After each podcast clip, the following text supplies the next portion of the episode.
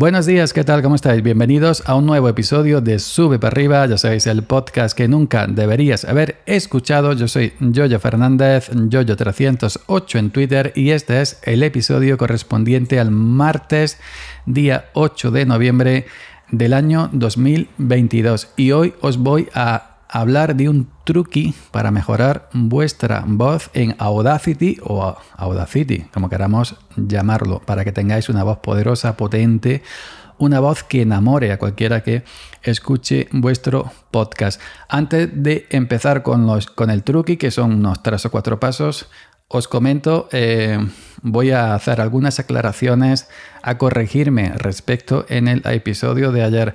Ayer durante el episodio dedicado al, micrófono Shure SM57, eh, perdón, me ha vuelto a pasar, al episodio dedicado al Shure SM7B, en algunas partes del episodio del audio lo nombro como SM57 y es SM7B, pero mi iglesia me puede, mi cabeza se me va y no me doy cuenta. Si no lo llego a escuchar al día siguiente por la mañana, ni siquiera me habría dado cuenta que había llamado Sure SM57 al Sure SM7B. Y como vosotros no me decís nada, pues no me di cuenta.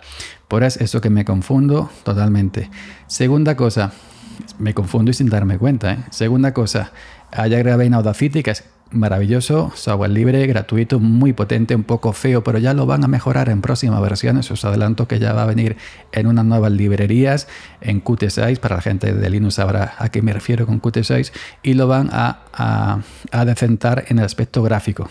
El interior de Audacity es bastante potente, no necesita ahí nada, simplemente el aspecto exterior si necesita un lavado de cara. Bueno, ayer grabé en Audacity, pero me di cuenta, de hecho, Hoy estoy grabando con Hinderburg Pro, que en Windows también tengo Hinderburg Pro. Y de hecho está el icono al lado de Audacity en el escritorio de Windows, pero ni lo vi. Es que ni me di cuenta ni recordé que tenía también Hinderburg en Windows.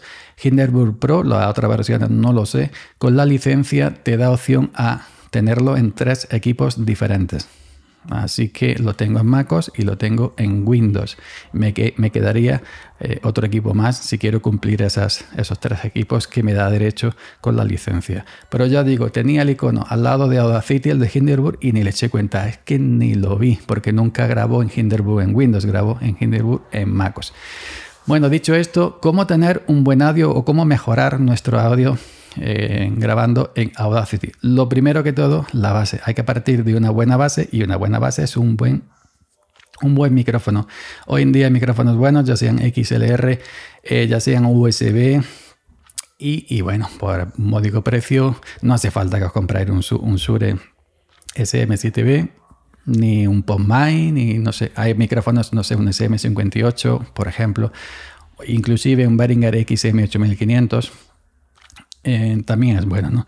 Entonces, buen micrófono, buena interfaz de audio, también interfaces de audio buenas por eh, no muy caras, o no cara, mejor dicho.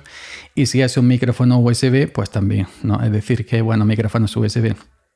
Un micrófono USB no es otra cosa que eh, un micrófono que tiene una pequeña interfaz de audio profesional dentro del cuerpo del micrófono. Entonces, eh, eh, la tarjeta de audio de una interfaz de audio iría dentro del cuerpo del, del micrófono. Ahora, ya teniendo un buen micrófono, micrófono decente y una buena interfaz de audio decente, lo primero, teniendo Audacity, en mi caso estoy en Windows, tengo la última versión, creo que es la Permitidme que lo mire por aquí. Eh, en Windows creo que es la acerca 321 a día de hoy, a fecha de hoy, la última versión Windows 321. Bueno, teniendo Audacity abierto, nuestro micrófono conectado, nuestra interfaz de audio conectada, nuestro micrófono USB.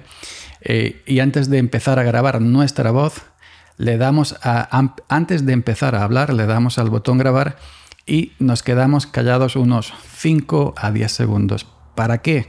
Para que recoja el sonido ambiente y para luego limpiar esta pista de voz. O también si tenemos una hardware de audio un poco regulinchi y tenemos ruido blanco, ese típico ruido blanco de shh, eso también lo podemos limpiar con Audacity. Así que eso, antes de empezar a hablar, le damos al botón grabar, nos quedamos callados de 5 a 10 segundos y luego empezamos a hablar, contamos todo lo que tengamos que contar, grabamos nuestro episodio, episodio perdón, paramos y ya. ¿Ok? Ya tenemos nuestra pista de voz y ahora vamos a aplicarle unas cuantas cositas para mejorarla. Son cositas generales. Aquí hay gente que le aplica ecualización, hay gente que le aplica no sé qué, no sé cuánto. Yo voy a decir más o menos unas, unas cositas generales que nos pueden valer a todos, independientemente, perdón, independientemente de la voz que tengamos, ¿no? Hay que procurar no toser mucho como yo, que yo toso mucho y luego no quito en, en, edición. Eh, bueno, tenemos nuestra voz y tenemos nuestros esos, perdón, esos segundos sin, sin, en silencio. Lo que hacemos es con el puntero arrastramos un trozo de esos segundos que hemos dejado en silencio, un trozo que veamos que está ruido. Eh, una vez que tengamos seleccionado un trozo, nos vamos arriba a efecto, reducción de ruido, se nos abrirá un cuadro de diálogo y arriba le picamos donde pone obtener perfil de ruido se cierra la ventana y ya está. Una vez que ya hemos hecho esto, seleccionamos a la izquierda toda la pista completa, toda la pista completa, picamos en la izquierda donde nos pone LR, todo eso. Y una vez que tengamos seleccionada toda la pista de voz completa, nuevamente eh, la opción efecto, reducción de ruido y se nos abrirá el mismo cuadro de diálogo que antes y le damos abajo a aceptar. Hay unos valores, reducción de ruido en decibelios, ahí no tocamos como lo pone Audacity por defecto, es más que suficiente. Pues ahora le damos a aceptar y ya hemos quitado ese ruido de fondo. Veremos que si había una línea con, ruido de fondo se ha aplanado. En otros, eh, en otros programas, por ejemplo, Hinderburg no requiere esto porque tiene, yo qué sé, hay una cosa, unos magos dentro que quitan el ruido sin necesidad de tomar, de tomar muestras ¿no? de, eh, de ruido, pero también es cierto que Hinderburg vale cerca de 400 euros y, Audacity pues no, no vale, no vale eso. Bueno, reducción de ruido. Ahora lo que vamos a aplicarle es un compresor. Ya os digo que aquí hay gente que antes hace otras cosas y otras cosas. Yo simplemente os voy a dar estos pasitos normales, genéricos. ¿no?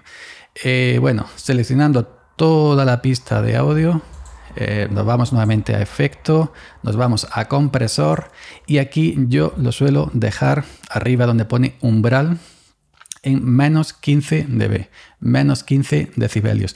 Lo demás no suelo tocar.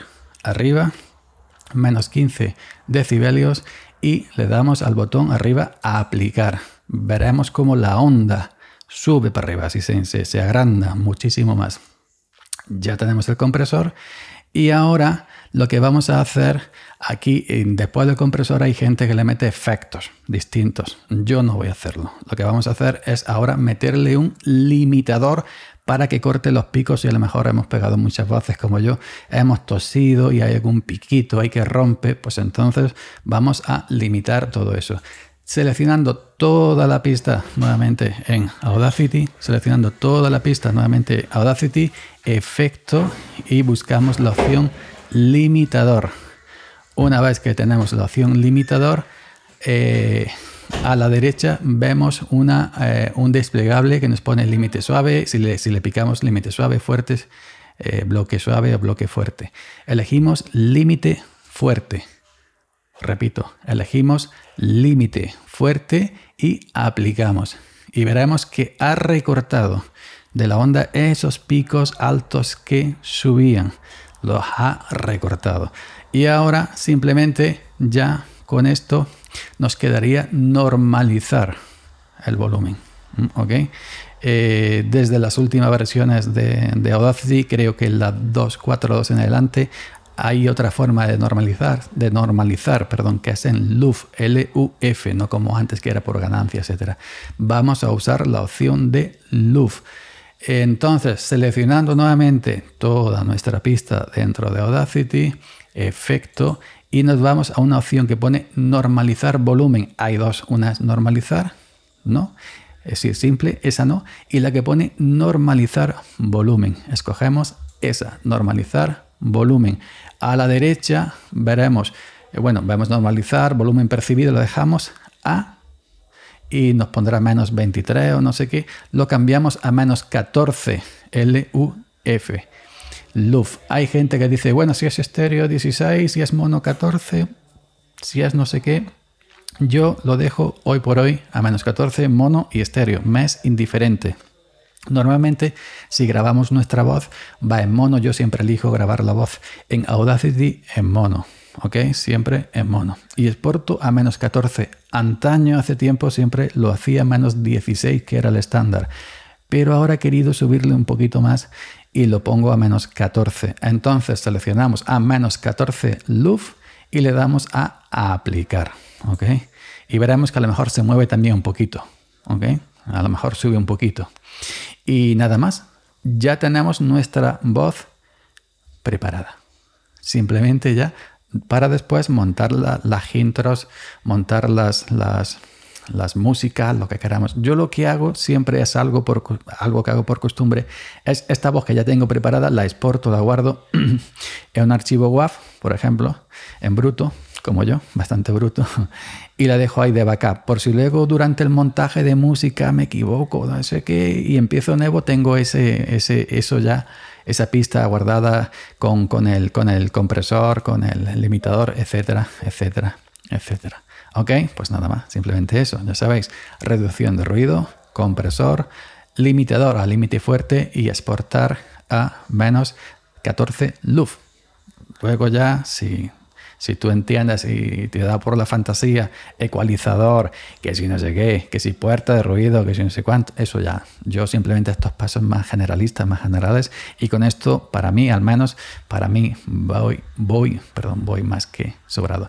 Así que venga, espero que te sirva un episodio didáctico y nos vemos por aquí mañana. Chao.